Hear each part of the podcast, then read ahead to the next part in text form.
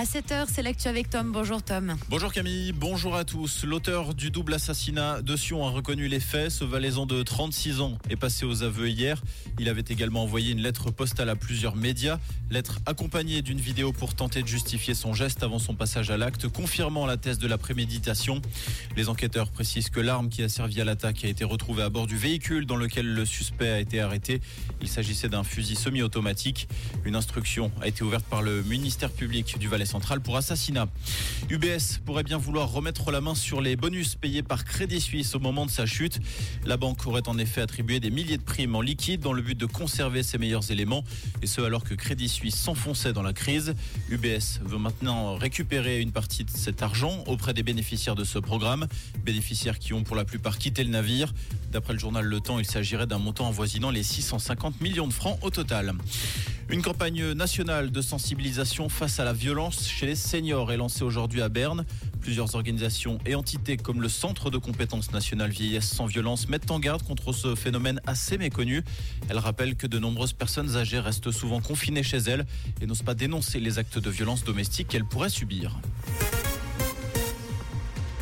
Vaste coup de filet antiterroriste en Europe. Hier, huit personnes suspectées d'être liées au Hamas ont été arrêtées au Danemark, en Allemagne et aux Pays-Bas. Ils sont soupçonnés d'avoir planifié de possibles attentats contre des institutions juives en Europe. Les services de renseignement danois considèrent que la menace terroriste comme critique, la plaçant au niveau 4 sur 5. Un accident dans le métro de Pékin a fait plus de 30 blessés hier soir à l'heure de pointe. Deux wagons se sont détachés d'une rame sur un tronçon en surface. Plusieurs passagers ont été projetés au sol selon les autorités. Ils ont été transportés à l'hôpital. La raison de cet accident est pour l'heure inconnue. Quand ça ne veut pas, ça ne veut pas. L'équipe de Suisse de hockey sur glace a concédé hier sa 14e défaite de Suisse face à la Suède. Une défaite 4-2 lors des Ice Hockey Games de Zurich. Prochain match pour la Suisse ce samedi face à la République tchèque, vainqueur de la Finlande hier.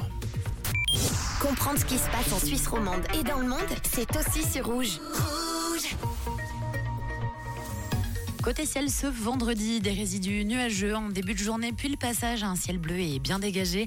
Je vous l'avais promis et c'est enfin le cas. Actuellement, on a moins 1 à Châtel-Saint-Denis, 2 degrés à Payerne et à Genève avec davantage de soleil en journée. Ce sera le cas d'ailleurs pour tout le week-end. Comme ça, vous pourrez bah, peut-être faire un petit tour à Bon Noël à Lausanne avec un bon vin chaud, une très belle matinée à l'écoute de Rouge.